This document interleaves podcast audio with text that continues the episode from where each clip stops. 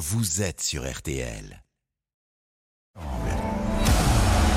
RTL, On refait le sport avec le Parisien, aujourd'hui en France. Christophe Paco.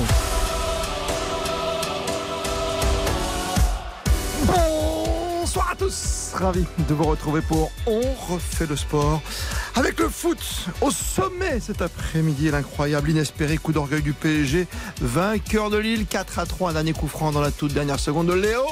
Messi. Dominique Sévrac du Parisien aujourd'hui en France avec nous dans un instant. Dès le début de ce journal pour euh, reparler évidemment du PSG vainqueur, PSG plus que jamais en tête du championnat. Euh, devant Monaco et Marseille troisième pour l'instant, Marseille qui jouera ce soir à Toulouse. À vivre ce soir cette rencontre également en altitude tout là-haut au sommet. Ce Toulouse-Marseille avec toute la bande d'Eric Silvestro ce soir avec notamment Xavier Domergue Yohan Rioux que je vous conseille qui est en pleine forme aux côtés de Baptiste Durieux. Ça joue au foot en ce moment dans les couloirs. Voilà, je ne vous dis que ça. Ils sont au top entre 20h et 23h. Eric Silvestro viendra juste avant 20h nous présenter le programme du soir. Et puis retour bien sûr sur une grande quinzaine de grands blancs à Méribel-Courchevel à l'occasion des championnats du monde de ski. Notre double médaillé 2023 sur ces terres, Alexis Pinturo sera l'un de nos invités aux côtés d'une championne d'organisatrice, Madame Perrine Pélène. Autre bilan, celui du biathlon que nous dé- détaillera dans un instant le légendaire champion de la discipline, Martin Fourcade. Soirée de stars, on vous le disait. D'ici 20h, on essaiera de rentrer en connexion avec Tel Aviv avec notre double championne olympique de judo. Clarisse Akbenignou qui sera avec nous pour son grand tournoi de rentrée un an, même pas et demi maintenant des Jeux Olympiques. La jeune maman euh, à la recherche de repères, on comprend bien en ce moment, et d'un peu de sérénité avec une petite affaire, euh, allez, de sous-sous peut-être, euh, d'affichage pour une histoire de kimono. Elle a les siens, elle a fait des. Elle a le sien aussi, et donc il y a conflit. On en parlera tout à l'heure. Explication à venir avant 20h, bien sûr. Sans oublier, comme tous les dimanches soirs, les grands résultats de votre dimanche avec Quentin Vasselin, que je salue. Salut Quentin. Bonsoir Christophe, bonsoir à tous. Jusqu'à 20h, on refait le sport plus que jamais. Vous êtes bien sur RTL. RTL. On refait le sport jusqu'à 20h. Messi de pas d'élan, Messi de pas...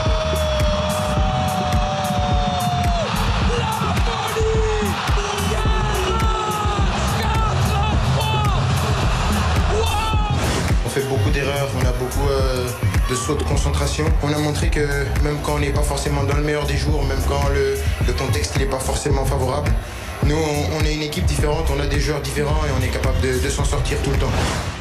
On est capable de s'en sortir tout le temps. Kiki, Kylian Mbappé, le docteur House du Paris Saint-Germain. Tout va mieux pour le PSG. Réaction chez nos amis tout à l'heure de Prime Vidéo. Nos confrères du Parisien aujourd'hui en France, Quentin, sont toujours avec nous, comme le grand Dominique Sévrac qui nous rejoint. Salut Dominique Bonsoir Christophe, bonsoir à tous. Vous étiez aux côtés notamment de Baptiste Durieux, de Nicolas Georgerot aujourd'hui euh, d'RTL. 2-0 pour le PSG, tout va bien, plus de problèmes, plus de poker face, plus d'histoire de McDo. On oublie tout, ça se passe très très bien, puis d'un coup d'un seul, on on retourne dans les travers côté PSG, on se fait rattraper, même dépasser. 3-2, puis 3-3 et 4-3 et Léo Messi. C'était une après-midi de folie. Le match déjà lui-même était fantastique, non? Ah, c'était un match de dingue. Je pense que si on n'est ni lillois ni parisien, on a vécu un spectacle grandiose, euh, renversant, un des plus beaux matchs de, de la Ligue 1 de cette saison. Et puis si on est euh, parisien et lillois, on est passé par euh, toutes les émotions euh, possibles dans un ascenseur euh, incroyable. Ça montait, ça descendait, on était secoué de partout. C'était une attraction de, de Disneyland. Quoi. Et ça commence très fort avec le but d'Mbappé, il faut le dire, suivi de Neymar. Quoi. Ça va très très vite. Mbappé, encore une fois, qui est monstrueux sur le premier but. hein. fantastique. Il y a que lui évidemment, en tout cas en Ligue 1. Même si Paris possède euh, Neymar et Messi et d'autres euh, clubs comme euh, Monaco ou Marseille ont des joueurs aussi fantastiques, mais je vois pas qui en Ligue 1 peut faire ce qu'il a fait aujourd'hui, lancé en profondeur par Neymar, petit pont sur un défenseur, petit pont sur le gardien pour faire passer le ballon à chaque fois. Ouais, c'est, un chef-d'œuvre. Et Dominique, point noir quand même, blessure de Neymar, euh, encore à la cheville, touché, ça a l'air sérieux. Et Mendes aussi. Ouais, ouais, ouais. Alors le, le bilan médical est tombé il y a quelques instants. Il n'y a pas de fracture pour Neymar, donc ça c'est plutôt euh, rassurant. En revanche, on ne sait pas à quel point les ligaments sont, sont touchés. Donc on s'oriente entre une et trois semaines d'indisponibilité, Ah. qui évidemment, euh, vous savez qu'il y a un petit match qui arrive contre Marseille. un Ouais, dimanche soir prochain, oui. voilà, contre euh, Munich. euh, donc, Neymar risque, bon, il est forfait pour Marseille, il risque d'être un peu juste pour, euh, Pour pour. Munich, malheureusement. Ouais, pour Munich. Quel gros match quand même du PSG hein, qui n'est plus en Coupe de France sa saison. On a l'impression qu'avec les points glanés ce soir, ça ira mieux pour la Ligue 1, mais qu'on vise toujours le titre en, en Ligue des Champions. Euh, ce qu'on peut se dire quand même aujourd'hui, et quand tu as regardé le match aujourd'hui, quand tu l'as vécu, comme tu, as- tu l'as vécu aujourd'hui, Dominique Sévrac euh, au, au Parc des Princes, que ce PSG nous fait très très peur, très, tellement fébrile. Quand tu mènes 2 à 0, quand c'est bien parti qu'Mbappé et Neymar, que tu retombes dans certains travers, qui a plus la foi et qui te faut encore un Mbappé pour te marquer le but qui te donne l'espoir d'une victoire. Oui, il n'y a, plus de colonne vertébrale dans cette équipe. Quand elle mène 2-0, elle encaisse euh, tout après 3-0 euh, par des Lillois. S'il faut marquer 4 buts à chaque fois en championnat pour, pour euh, espérer avoir 3 points, bah ça, ça va être impossible parce que Marseille, la semaine prochaine, c'est très fort. Et puis, il reste encore quelques, quelques beaux matchs à, à disputer. Donc là, pour l'instant, ils ont 7 points d'avance sur Monaco, qui bah, il fallait gagner hein, parce que derrière aussi, ça pousse. Ouais. Donc ça, ça paraît compliqué. Bon, après avec ces joueurs extraordinaires, euh, parce que bon, Neymar, il est pas, il va pas être absent euh, toute la saison. Euh, Messi, Mbappé, ils peuvent en sortir euh, qu'à un cas, quoi. Mais euh, ça risque d'être un peu juste, hein, parce que derrière, c'est quand même assez faible, quoi. Ah, tu questions. difficile. Quand Mbappé notamment a été catastrophique ce soir. Euh, le capitaine du jour euh, en l'absence de Marquinhos. Marquinhos Oui, blessé, ça en fait des il blessés. une fébrilité incroyable. hein. Ouais, c'est très fébrile, c'est ça le problème. Et ce qui est fou dans le football, parce qu'on le suit depuis longtemps, Dominique Sévrac, qu'on est de la même génération, entre guillemets? Toi, tu es beaucoup plus jeune, mais. Oh, je suis de la même génération. Non, pas toi, je parle de Dominique Sévrac quand Toi, tu es un enfant encore. Tu as 22 ans, euh, on, était- on a un petit écart. Une Quarantaine d'années de rien, quoi, tu vois ce que je veux dire. En cette période de retraite. Il y a quand même un moment qui est, qui est formidable, c'est un peu comme la remontada, je ne vais pas faire de mal aux Parisiens, aux Parisiens, mais honnêtement, quand il y a Messi qui prend le ballon, ça discute un petit peu, que le parc commence à pousser. T'as l'impression qu'on sait quand même marquer ce but, Dominique, non? Ah oui, bah en fait, euh, je me suis, euh, j'ai regardé le stade, il était en, lévitation, en suspension, en apnée. Tout le monde a sorti un téléphone comme s'il savait qu'il allait immortaliser un, moment important. Et puis après, j'ai vu euh, franchement une effusion, une une joie indescriptible qui, rappelle bah, des joies de quand on gagne un titre. Franchement, j'avais l'impression que le PSG avait gagné quelque chose cet après-midi. Alors c'était trois points, il, a gagné un match, certes, mais euh, c'était euh, une ambiance euh, complètement incroyable, à, la, mesure et à l'aune de cette fin de match, ce suspense incroyable. Formidable suspense, des matchs comme on les aime bien sûr, et le PSG qui s'en sort très très bien. Quand tu conserveras un résultat, tu verras 4 à 3, tu dis wow, match de folie. Mais surtout, euh, voilà, on était euh, tout petit hein, euh, sur Oui, le terrain. c'était mené à la 87e, donc ils s'en sortent plutôt bien.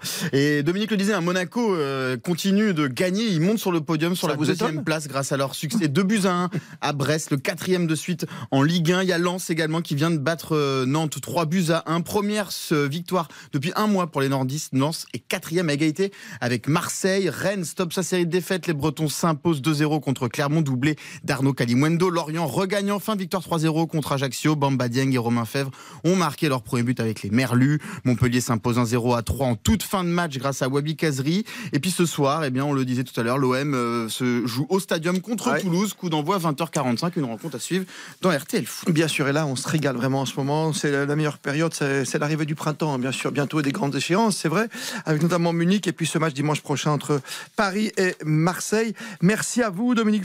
Vrai. Est-ce que- est-ce qu'on a tout oublié finalement côté PSG maintenant? Est-ce qu'on est reparti?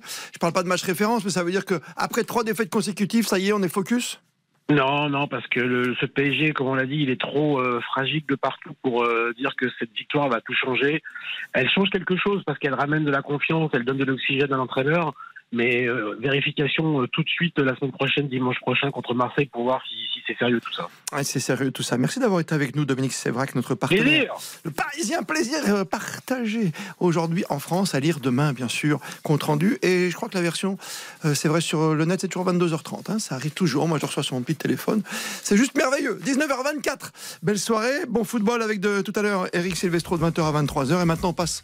Ah, on ouvre la grande page blanche. Évidemment, mondiaux de ski, mondiaux de biathlon. Puis après, les tatamis, kimono blanc, kimono de discussion avec Clarisse Agbilinou qui sera avec nous juste avant 20h, notre double championne olympique. 19h25, on refait le sport. On refait le sport. Avec le Parisien aujourd'hui en France. Christophe Paco. En ski alpin, le Français Clément Noël termine quatrième au pied du podium des championnats du monde de slalom. Le Norvégien Henrik Christophersen, sacré champion. Il faut bien qu'il y ait une personne qui soit quatrième au final. C'est dommage que ce soit moi parce qu'on est en France et euh, le public était vraiment euh, au rendez-vous. C'était une ambiance de dingue. Clément aujourd'hui, on l'a vu, euh, passe à rien.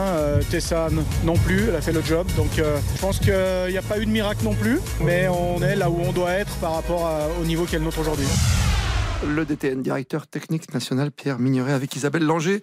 Tout à l'heure, sur euh, la fin de la piste de l'Eclipse à Courchevel. Courchevel, Méribel, magnifique organisation. Béni des dieux 15 jours sans interruption de, soleil et, d'émotion. Ça, c'est formidable pour l'organisatrice que vous êtes. Perrine Pellen, bonsoir à vous, Perrine. Bonsoir, bonsoir, bonsoir. Vous êtes régalé pendant 15 jours. C'est des championnats oui. du monde formidables. Oui, oui, on a eu 15 jours euh, vraiment d'événements juste formidables, 15 jours pendant lesquels euh, 12 épreuves où euh, les athlètes se sont livrés vraiment à un combat pour la conquête euh, des médailles qui a été extraordinaire, des pistes qui, euh, grâce à la météo notamment et le travail des équipes, ont été euh, préparées merveilleusement bien.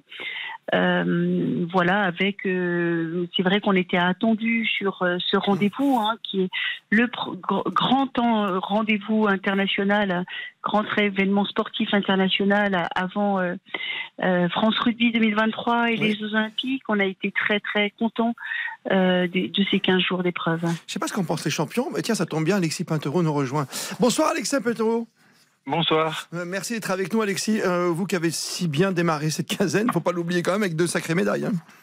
Ouais, ouais, non, c'était c'était une super expérience. Euh, moi, ça a été des super mondiaux pour ma part, euh, de pouvoir ramener un titre et, et- et une deuxième médaille à la maison, c'était quelque chose de formidable. Et puis, comme l'a dit Perrine, euh, même nous, de notre côté, en tant qu'athlète, ça a été des mondiaux qui ont été remarquablement bien menés euh, et donc à vivre, mais aussi euh, pour le spectacle. c'est très rare hein, quand même d'avoir 15 jours comme ça de beau temps, non? Alexis, dans une compétition aussi longue des Jeux des championnats du monde? Oui, ça, ça a été assez extraordinaire, sa- sachant que j'ai pris la météo et j'ai vu que dans deux jours, il se mettait à neiger ou voire même à pleuvoir euh, dans l'air d'arrivée des, des hommes. Donc euh, oui, on a été extrêmement chanceux. Euh, on a eu une météo qui était formidable. On a eu des, des neiges et de la, prépa- la préparation qui était vraiment au rendez-vous. Donc euh, non, rien, rien à redire de tout ce côté-là. Et puis en plus, bah, l'ambiance avec les gens euh, présents, c'était, c'était des beaux moments à vivre en tant que Français. ouais. Quentin Vasselin. Oui, euh, c'est la première fois dans l'histoire des mondiaux de ski qu'il n'y a euh, pas une seule course reportée ou retardée, donc c'est quand même euh, pas mal. Et vos amis du biathlon, Alexis, ils n'ont pas eu la même chance. Ah C'était oui. purée de poids. Il y avait de la pluie à Oberhof en Allemagne, donc on peut dire que vous avez été gâté, le public français également. Est-ce que vous estimez qu'il était assez nombreux, ce public français, euh, dans la ligne, après la ligne d'arrivée? En tout cas, aujourd'hui, c'était c'était plein, plein à craquer. Euh, vendredi, c'était aussi, euh, il y avait aussi énormément de monde. Après, sur la première semaine, peut-être qu'il y avait un peu moins de monde, mais faut pas oublier que beaucoup de gens n'étaient pas encore en vacances euh, et que c'était en pleine semaine. Donc, du coup, euh, c'était pas forcément évident d'avoir euh, les, les tribunes et tout et, et, et, et toutes les espaces qui étaient mis justement à disposition pour le public euh, complet. Mais euh, de manière générale, je pense que ça a été une belle réussite et Perrine pourra en témoigner. ouais. C'est un drôle de pari, justement, Perrine Pellen, avec les vacances scolaires. C'est pas simple, hein, pour ne serait-ce que l'hébergement. Voilà, ça a été euh, vraiment un, un challenge, hein, toute cette organisation, mais dans le même temps, comme on a été très très heureux, c'est vrai que si la première semaine, il y a eu quelques jours euh, voilà, contrastés, euh, s'il y a un chiffre à citer quand même, c'est euh, plus de 120 000 spectateurs euh, sur les 15 jours. Et puis si on considère également les événements associés qui ont été organisés de concerts et puis la venue de public pour les remises de médailles, on a on atteint un chiffre à 150 000 spectateurs et puis surtout la joie qu'on a pu euh, voir vraiment une communion entre le public et, les athlètes et euh, ça a été juste formidable. On a senti que les athlètes français, comme le dit très bien Alexis, ont été euh, portés par cette foule et ça fait tellement plaisir de voir ce public en fête. Mais la réalité, c'est qu'on n'est pas l'Autriche, on n'est pas la Suisse, le ski n'est pas le sport numéro un, mais il a été largement au rendez-vous. Il a été, ce qu'on peut dire, c'est que nos objectifs ont été totalement haletants. De voir que c'était une grande fête du ski. Parce que Perrine gagner à la maison, c'est jamais simple. Je pense à à Alexis Pinturo, bien sûr, de gagner chez lui, parce que vous n'étiez pas euh, dans une, la meilleure de vos saisons tout de suite. Et vous êtes, euh, je sais pas, depuis quand vous pensez à ce titre finalement et à ces médailles euh, chez vous, à Courchevel? Ah, en tout cas, ces, mondiaux-là sont dans un coin de ma tête depuis un petit moment. Hein. Euh, ça fait bien un an que, que je me projette justement sur ces mondiaux. Mon objectif de la saison, c'était vraiment ces mondiaux. Et donc de pouvoir performer euh, euh, dans mon village, donc en France, mais surtout dans mon village, c'était quelque chose d'extraordinaire qui sera forcément gravé en moi jusqu'à à jamais. quoi. Hein jamais, on peut le dire, avec ce dernier slalom. Euh, euh, on y a cru parce qu'il y avait beaucoup de monde en une seconde et vous étiez bien dedans hein, tout à l'heure. Hein, finalement, c'est Christophersen qui remporte euh, la médaille d'or. Clément Doel prend une frustrante quatrième place à, la pire. à trois petits centièmes du podium. comment vous avez vu cette course? Comment vous avez senti cette course, vous, Alexis? Vous n'étiez pas loin non plus, du coup non, et puis après, euh, moi, ça, a été plutôt correct, mais ça reste une discipline où j'ai plus de difficultés, notamment cette année, euh, où c'était quand même aussi du coup moins mon objectif. Euh, je savais que j'avais drastiquement, enfin mes chances étaient drastiquement réduites par rapport aux, autres disciplines sur lesquelles je m'élançais. Euh, pour autant, j'ai vraiment essayé de donner le meilleur de, de moi-même. Ça a été une course qui a été très serrée, très disputée, euh, avec un tracé relativement exigeant sur la deuxième manche et Clément qui lui s'est bien battu, mais comme vous l'avez dit, voilà, trois centièmes. Après, comme comme il le dit lui aussi, il faut un quatrième. Malheureusement, c'est lui et notamment en France, ben on aurait voulu voir, on aurait voulu le voir du coup sur le podium, mais mais c'est comme ça. Il y a il y a aussi un certain équilibre dans le sport. L'an dernier, il est champion olympique pour 4 centièmes. Hmm. Euh, cette année, il a pas de médaille pour 300 pour 3 centièmes. c'est rageant, mais mais au moins en tout cas, il a fait une belle course et je pense qu'il a rien à regretter de ce côté-là. Ah bah, justement, on va l'écouter ces petits centièmes qui lui manquent aux côtés d'Isabelle Langer. 3 centièmes, euh, c'est très très peu. J'aurais pu les trouver à peu près partout, que ce soit en deuxième manche ou en première manche, surtout en première manche. Enfin voilà, on peut pas refaire la course et il manque la cerise sur le gâteau d'avoir la médaille euh, pour finir cette quinzaine. Voilà, pour la suite de la saison, j'ai encore envie d'aller chercher tout devant pour me dire que c'est pas une saison si pourrie que ça, euh, essayer d'aller gagner des courses parce que je sais que j'ai le niveau. Là, c'était un événement à part, c'était un truc qui sortait de la saison et qui était tellement important pour nous les Français que c'est un peu frustrant. Ah, frustrant, on a bien compris la frustration de Clément Noël, quatrième. Euh, Alexis, la saison n'est pas terminée, ça va continuer. Il y a encore d'autres objectifs. Vous partez aux États-Unis, je crois, c'est ça la, suite hein? C'est ça, exactement. Demain, on s'envole pour les États-Unis. Il reste encore quelques épreuves. On finit, nous, notre, notre calendrier fin mars. Donc, euh, notre saison régulière étant extrêmement importante dans notre sport, euh, on, sera là jusqu'à fin mars et on s'en on, rattaque la semaine prochaine. Alexis, est-ce qu'on va vous revoir sur cette épreuve du slalom dans le futur? C'est justement un peu la question, la question du, du, moment, la question pour moi, la réflexion aussi que je dois avoir sur toute la fin de semaine, euh, la fin de, l'année, pardon, de la saison. Euh, L'objectif, euh, c'était d'être compétitif pour ces mondiaux. Maintenant, euh, je peux avoir d'autres motivations, c'est-à-dire que j'aimerais peut-être m'orienter davantage vers, vers la descente, une discipline que j'ai fait très peu jusqu'à maintenant, euh, par manque de temps, par manque, par choix aussi, et, et, et en, pour privilégier du coup le slalom. Euh, donc il n'est pas impossible qu'en fin de saison, je fasse le choix inverse, c'est-à-dire de privilégier plutôt la vitesse, donc avec la descente, ah et de mettre euh, petit à petit euh, le slalom de côté. Il n'y a pas un petit peu de, frayeur avant Parce que j'écoutais Johan Claré, lui 42 ans, qui dit hmm. que ça fait très très peu la descente. C'est pas quelque chose qu'on fait quand on a 20 ans, la descente? Non, au contraire, la descente. En fait, c'est-à-dire que les, les sports techniques. Sur les skis, c'est tranquille. c'est pas forcément plus facile, c'est différent. C'est-à-dire que les, les, donc le slalom et le géant, c'est des sports qui sont assez explosifs. C'est des disciplines assez explosives. Euh, forcément, quand on vieillit, on devient un peu moins explosif et on devient d'une certaine manière un peu plus euh, endurant. Et la descente est un peu plus pour les hommes forts, mais aussi il faut garder une certaine endurance. Euh, moi, j'ai toujours fait de la vitesse, de la descente, notamment grâce au combiné, hein, là où j'ai été champion du monde cette année encore. Mais, mais je n'y ai jamais consacré suffisamment de temps pour devenir compétitif dans cette discipline parce qu'il fallait faire des choix. Il fallait faire des choix, mais c'est une discipline qui m'a toujours moi euh, plu énormément euh, et les sensations justement qu'elle procure grâce à la vitesse sont, sont, sont assez, assez jouissives d'une certaine manière. Joli témoignage. Merci mille fois Alexis Pinturo d'avoir été en direct avec nous dans Orphée Sport aux côtés de Perrine Superbe descendeuse. Non, pas du tout, slalomeuse, bien sûr, Perrine. Votre image forte pour conclure, euh, très rapidement, Perrine, de ces mondiaux à vous, j'allais dire, avec toute l'équipe de bénévoles derrière. Oui, L'image que je garde forcément, c'est le titre d'Alexis hein, qui est venu euh, éblouir ce lancement des, championnats du monde et puis le, bonheur, la liesse de, tous les bénévoles euh, voilà, autour, euh, autour d'Alexis. Extraordinaire. Magnifique, bravo. bravo. pour tout ce que vous avez fait évidemment avec Alexis Pinturo, ses médailles. Et Perrine Pellen et toutes ces médailles dont on se souvient quand on était au bord des pistes et quand on a commencé à skier, on voulait tous être. Trois médailles olympiques bah, Trois médailles olympiques quand même. Voilà, tu vois. J'en souviens très bien. 1980, j'étais, j'étais à 10 ans de naître. Les petits veulent tous être peintus, tu vois, peinturo. Mm. Quand j'étais petit, c'était l'espace Kili, moi. C'est l'autre vallée. ah non, c'est pas loin, c'est la même vallée. L'espace Kili, c'est Tignes Val d'Isère, à côté de Courchevel, Méribel. Voilà pour les mondiaux de ski. Merci encore à Perrine Pellen d'avoir témoigné en direct ce soir, tout comme Alexis Pinturo. Autre champion d'exception à venir dans une minute.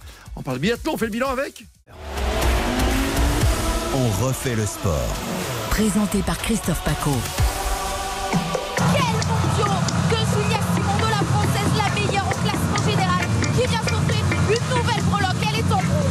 Ça vient vraiment récompenser euh, toutes, les, années de travail et euh, bah, c'est ce qu'on espère, c'est pour ça qu'on s'entraîne euh, et, ça vient vraiment concrétiser tout ça. Donc c'est sympa à vivre en tout cas, mais le dénouement aurait pu être encore plus beau, mais on a un petit peu craqué sur le dernier tir, donc voilà, améliorer pour les, prochaines années. On reste donc dans le grand cercle blanc avec cette dernière journée championnat du monde de biathlon. Martin Fourcade est avec nous. Bonsoir Martin. Bonsoir. C'est bien ce que fait Julia Simon encore une fois. Elle est là, quoi. Elle est toujours classée, toujours bien placée. C'est formidable pour le biathlon français. Ouais, une, nouvelle médaille pour Julia, une course qui a été euh, menée de main de maître par les Françaises, avec Anaïs aussi, qu'on n'oublie pas, au pied du podium. Euh, un destin un petit peu euh, tragique pour une course qui avait été maîtrisée de, de bout en bout. Donc ouais, une côté côté féminin, un, super mondial et, bien sûr Julia en en tête de proue de cette équipe de France. On aurait pu avoir deux Françaises, Martin, ah sur le podium. Au dernier tir, elles étaient toutes les deux en tête, ça aurait été fantastique. Et finalement, elles ont un petit peu craqué dans, la, ah, dans la dernière ligne droite. Ouais, on aurait aimé les avoir comme les euh, comme les Suédois ce matin chez les garçons. Et, euh, et malheureusement, il en a manqué un tout petit peu sur ce dernier tour pour euh, pour Anaïs pour faire basculer le, la tendance côté français. On a un vrai phénomène, hein, ça fait du bien, comme à votre époque, comme avec Quentin Fillon-Maillet à Pékin. Quoi, ça, ça fait du bien d'avoir toujours ces figures de proue, comme vous dites si bien. Ouais, c'est une, une super super nouvelle pour le biathlon, une super nouvelle pour pour toute l'équipe et, et voilà Julia qui tire cette équipe féminine qui a souvent vécu dans l'ombre de l'équipe des garçons. Et, euh, et, cette année, elle se révèle vraiment au plus haut niveau avec une, une, une Julia, euh, bien sûr, euh, magnifique, mais aussi derrière, Chloé qui monte sur le podium, Lou Jean Monod qui monte sur le podium, Anaïs Chevalier-Boucher aussi qui est présente en tant que, que doyenne de cette équipe. Donc voilà, une, une, une dynamique qui est, qui est extraordinaire côté féminin. J'oublie pas, bien sûr, Sophie Chauveau qui a été, qui a été héroïque au Grand Bornand. Et ça fait du bien d'un petit peu voir les filles euh, triompher parce que c'est vrai qu'elles ont eu souvent, elles ont souffert de la comparaison avec les hommes. Qu'est-ce qui peut expliquer euh, cette euh, arrivée au sommet de, de Julia Simon? Il y, a, y, a, plein de choses. Je crois qu'il y a une, euh, une saison post-olympique qui redistribue forcément les cartes, une, une hiérarchie dans, dans l'équipe de France qui est aussi, qui est aussi euh, nouvelle avec le, la, la, la, pause pour maternité de, de Justine Breza. Donc mm. voilà, la possibilité de s'exprimer pour euh, pour Julia totalement euh, sans comparaison. Euh, euh, prendre en compte aussi le, le niveau international avec l'absence des Russes et des Biélorusses. les Norvégiennes qui, qui ont eu un, un, début de saison aussi un petit peu plus compliqué. Thierry Lecoff qui est toujours absente. Marthe Reuseland qui, qui revient à son niveau. Et puis tout simplement, sans parler de la concurrence, une Julia qui a jamais été aussi forte, une Julia qui a jamais été aussi euh, précise sur les tirs. Mm. Et euh, voilà, jusque-là, c'était une athlète euh, capable de faire des coups. Elle l'a montré à gagnant plusieurs reprises par le passé. Aujourd'hui, elle est capable de répéter ses coups et de le faire avec régularité. Et c'est ce qui la place aujourd'hui en tête du classement général de la Coupe du Monde. Ah, c'est formidable ce sport, c'est pas vous que je vais le dire. Hein. C'est surtout aux auditeurs qui nous écoutent ce, soir, peut-être sur la route des vacances ou en rentrant de Méribel, Courchevel ou de Bordorf, peut-être, où c'est moins beau. Hein, ah, il y a même eu de la pluie hein aujourd'hui en Allemagne là, pour la dernière journée de ces mondiaux. C'était des conditions assez difficiles. C'est formidable quand même de pouvoir allier cette force physique et puis cet impact après au tir. Je trouve en plus c'est filmé différemment maintenant. Je sais pas, il y a encore plus d'émotion, non, Martin Fourcade? Moi, je crois que voilà, le, tous les sports se, se professionnalisent. On a, on a des, des nouveaux moyens. On l'a vu sur l'ensemble des mondiaux de, de, ski alpin avec des plans drone aussi qui amènent une perspective totalement différente. Et puis, euh, un super travail de éditorial de des, des diffuseurs, la chaîne L'équipe et Eurosport, qui qui nous permettent de vivre ces événements, ce feuilleton, comme j'ai tendance à le dire, toutes les semaines, trois fois par semaine, tout au long de l'hiver. Donc on s'attache à ces athlètes et oui, on vivre avec eux, avec avec les émotions. Oui, souvent ça vous démange. Hein, j'ai vu, vous faites des petites vidéos de temps en temps en famille. oui. Alors moi, je suis je suis beaucoup sur les skis. J'ai mis la, la, compétition de côté. Je, voilà, j'avais beaucoup donné dans ma dans ma carrière, mais je prends toujours beaucoup de plaisir à regarder les, euh, les copains et les copines euh, courir. Euh, rappelons quand même le palmarès très rapidement de Martin Fourcade, juste pour les jeunes qui nous écoutent aujourd'hui, ceux qui ont envie. C'est pas très compliqué quand tu regardes les, médailles. Au total, dans les victoires, il y a les 5 médailles d'or aux Jeux Olympiques d'hiver, mais au total, il y a 83 victoires. Quoi. Oui, ça, c'est pas mal. Oui, ça place son bonhomme, tu vois. Ça place son bonhomme, effectivement. Julia Simon n'a eu que 3 médailles dans ces mondiaux. Seulement. Elle, est, loin, voilà, un titre sur la poursuite qui était incroyable et deux médailles de bronze. Il y en a un qui a pas trop brillé. il a eu deux médailles, certes, mais voilà, c'est Quentin Fillon-Maillet. Sa saison, Il y en a eu 5 à Pékin. Quoi. Sa saison est, difficile. Il termine euh, sixième aujourd'hui de la mass start, une mass start remportée par euh, le Suédois Samuelson. Euh, Quentin Fillon-Maillet et l'équipe de France masculine en, général, heureusement qu'ils ont sauvé leur mondial avec cette médaille par équipe, mais Quentin Fillon-Maillet a du mal cette saison à confirmer.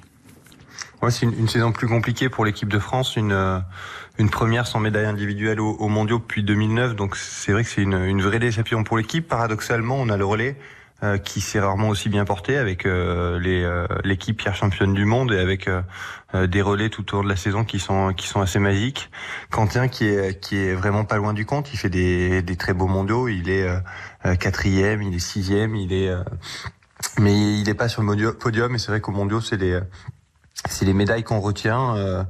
Euh, voilà, ensuite avec euh, Johannes Beau de, de Gala depuis le début de saison et, et tout au long de ces mondiaux, c'est difficile de, de, de, trouver sa place, mais il y a de la place derrière et les Suédois l'ont montré. Donc euh, voilà, je crois qu'une équipe de France qui a envie euh, aussi de bien bien terminer cette saison. Mmh. Bien sûr, l'événement phare est passé, mais il reste encore trois belles semaines de Coupe du Monde et trois belles opportunités pour pour Quentin et les autres athlètes de l'équipe de France d'aller chercher des, des beaux podiums. Vous évoquiez Martin Johannes Beu, cinq titres sur sept possibles dans ces mondiaux d'Oberhof. C'est pas mal. Le, le TGV norvégien, on peut dire qu'il n'était pas à l'heure l'an dernier. C'est un peu pour ça, je pense, que, que Quentin Fillon-Maillet a, a, pu autant euh, briller la saison dernière.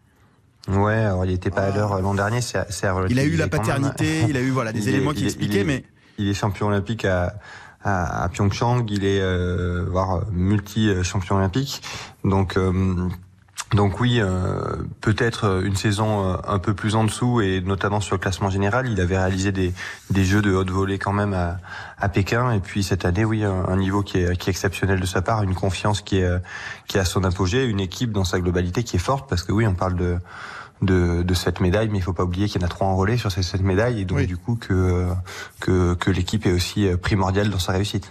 L'avenir euh, du biathlon, pour l'instant, c'est quand même très, très bleu, hein, blanc et rouge aussi. Euh, mais, mais c'est vrai qu'on a l'impression qu'on on va garder quand même cette belle dynamique, vous l'avez dit, jusqu'à la fin de saison. La prochaine grosse séance, c'est quoi pour le biathlon finalement? C'est à Nové Mesto à partir du 2 mars en, République tchèque. Il reste trois euh, épreuves de, de, Coupe du Monde cette année. Qu'est-ce qu'on peut souhaiter à l'équipe de France masculine Peut-être un, un, une victoire en individuel pour Quentin Fillon-Maillet pour un petit peu relancer la machine? Ouais, une, une, victoire pour pour Quentin ou pour les autres. Il y a Fabien qui fait un magnifique début de saison aussi et qui a du mal à, à concrétiser. Fabien Je pense Claude. que mmh. ouais, huitième, euh, pardon. Euh, et, euh, et surtout euh, voilà, emmagasiner de, de l'envie, de l'énergie pour euh, pour déjà se, se projeter vers euh, vers vers l'an prochain, vers la saison prochaine. On a une discipline où on a de la chance où on a de la chance d'avoir des mondiaux tous les ans.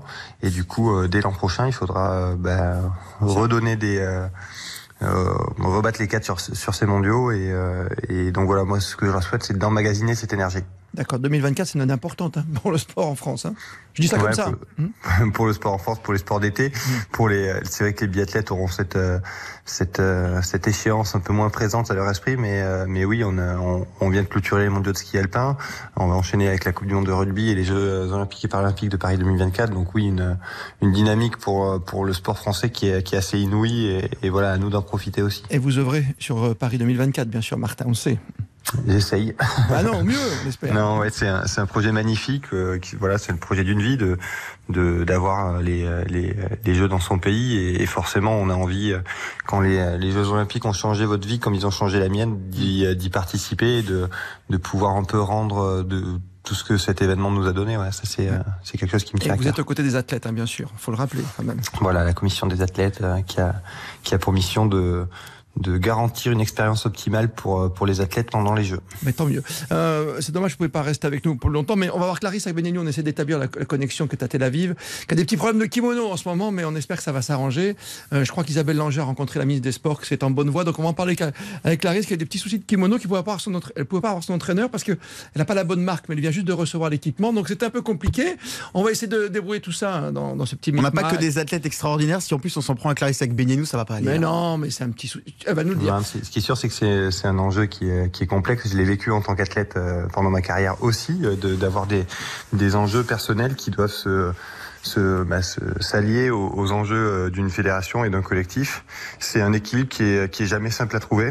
Je crois que voilà, il y a une à partir du moment où il y a une volonté des deux côtés de- d'aller de l'avant et puis euh, les Jeux Olympiques de Paris euh, 2024 approchant, je suis sûr qu'il y a des des solutions qui vont être trouvées, mais euh, mais, euh, mais on comprend aussi les deux points de vue, le- l'envie d'équité de Clarisse et puis le, besoin pour la fédération de, de, de pérenniser un système qui permet aussi Ah oui. de, de faire monter des, des jeunes athlètes. Donc c'est vrai que c'est un enjeu qui est complexe et qui peut pas se, se résoudre par je suis d'accord ou je suis pas d'accord. Peut-être un médiateur. Puis on posera la question. On essaie d'établir, hein, je m'adresse à la technique, la liaison avant 20h. Ça serait top d'avoir Clarisse avec nous à son retour de, de Tel Aviv pour voir euh, si ça a un petit peu évolué. C'est un peu l'affaire Mbappé. On parlait de football tout à l'heure, tu vois. hein Droit d'image. C'est ça. exactement les mêmes enjeux. C'est euh, c'est- c'est assez rigolo, c'est que c'est des enjeux qui ont été euh, portés euh, médiatiquement euh, sur le devant de la scène par par euh, par l'affaire Mbappé, mais c'est des enjeux qui existent dans des euh, à l'intérieur des fédérations depuis euh, depuis de nombreuses années euh, pour travailler pour le coup avec le conseil de, de Kylian Mbappé. C'est une une euh, une problématique qu'on avait euh, qu'on avait abordée il y a, il y a plusieurs années de cela et euh, et pas avec le, le raisonnement médiatique de, de des, des droits d'image de l'équipe de France. Et c'est vrai que aujourd'hui Clarisse remet cette problématique sur sur le devant de la scène. On va voir tout ça. On va écouter tout ça. Ben, si vous voulez écouter RTL, c'est bien. Vous pouvez rester branché comme ça, Martin, avec nous jusqu'à 20h où vous écouterez peut-être euh, le témoignage de Clarisse après sa septième place hein, euh, à Tel Aviv pour qu'on- son grand toit de rentrée. Elle, la jeune maman, qui gagne un combat quand même, elle peut s'entraîner avec sa fille à côté d'elle. Ça, c'est pas mal déjà. Ah, c'est beau C'est beau. C'est beau quand tu sais qu'il y en a certains qui peuvent pas faire du bateau. Maintenant, elle peut On va se voir lancer tous les débats pleinement dans la préparation de Paris 2024. Mais elle va être à fond, comme Teddy Riner, ils reviennent en même temps. C'est ça les grands champions comme Martin Fourcade, comme Léo Ça vient vite, hein, c'est dans un peu moins d'un an et demi maintenant. hein. On est déjà demain. Merci en tout cas Martin d'avoir débriefé ce- ces mondiaux de, de biathlon à Borov. Et au plaisir de vous retrouver évidemment sur l'antenne d'RTL, vous le grand champion. Merci à vous. Bonne soirée. RTL, on refait le sport jusqu'à 20h. On refait le sport jusqu'à 20h. Avec le Parisien aujourd'hui en France. Christophe Paco. Et en ce dimanche soir, plaisir de retrouver une sacrée championne, une maman en or, on le sait, double championne olympique. Je crois que la petite est pas loin, hein, comme toujours. J'ai cru entendre Athéna. Euh, bonsoir à vous, Clarisse Agbenignou. Bonsoir. Toujours très près de votre petite famille, hein, toujours très proche. Ah oui, il faut, c'est euh, c'est mon moteur. C'est votre moteur. Vous avez même réussi l'exploit maintenant à faire changer les mentalités. J'ai lu ça quelque part et je l'entends maintenant dans le sport. Euh, C'est-à-dire que vous, avez le droit d'être accompagné même auprès du tatami, juste au bord par votre petite fille Athéna qui est née il y a 8 mois. Oui, c'est ça exactement. Euh, j'en suis euh, tellement fière et je suis contente que la fédération internationale a pu m'accorder ce- cette possibilité. Je, je les remercie vraiment et vous inquiétez pas, je, je serai prête pour cette compétition euh, pour revenir en, en pleine forme. Voilà, c'était votre. sur la première marche du podium. Bien sûr, vous avez vraiment, vraiment une supportrice extraordinaire, on l'entend bien. Clarisse, euh, c'était une compétition de rentrée à Tel Aviv avec ce grand chelem. La place a peu d'importance quand on dit que vous êtes septième. Oui, c'est ça. Un, un peu déçu de- du résultat. Forcément, ça fait bien longtemps que euh, je n'ai pas eu cette place. Mais euh, en tout cas, je suis très contente d'être retournée à la compétition. J'ai eu des très bonnes sensations. Ça m'a fait du bien. Euh, maintenant, je sais qu'il y a pas mal de choses que je dois travailler. Et c'est Mhm. bien. C'était cette compétition a servi à ça. Donc, je dois travailler sur euh, euh, mon physique, voilà, de reprendre le physique que j'avais euh, d'antan, et euh, sur les règles qui ont changé depuis euh, les un an et demi où j'étais euh, un petit peu hors des tatamis.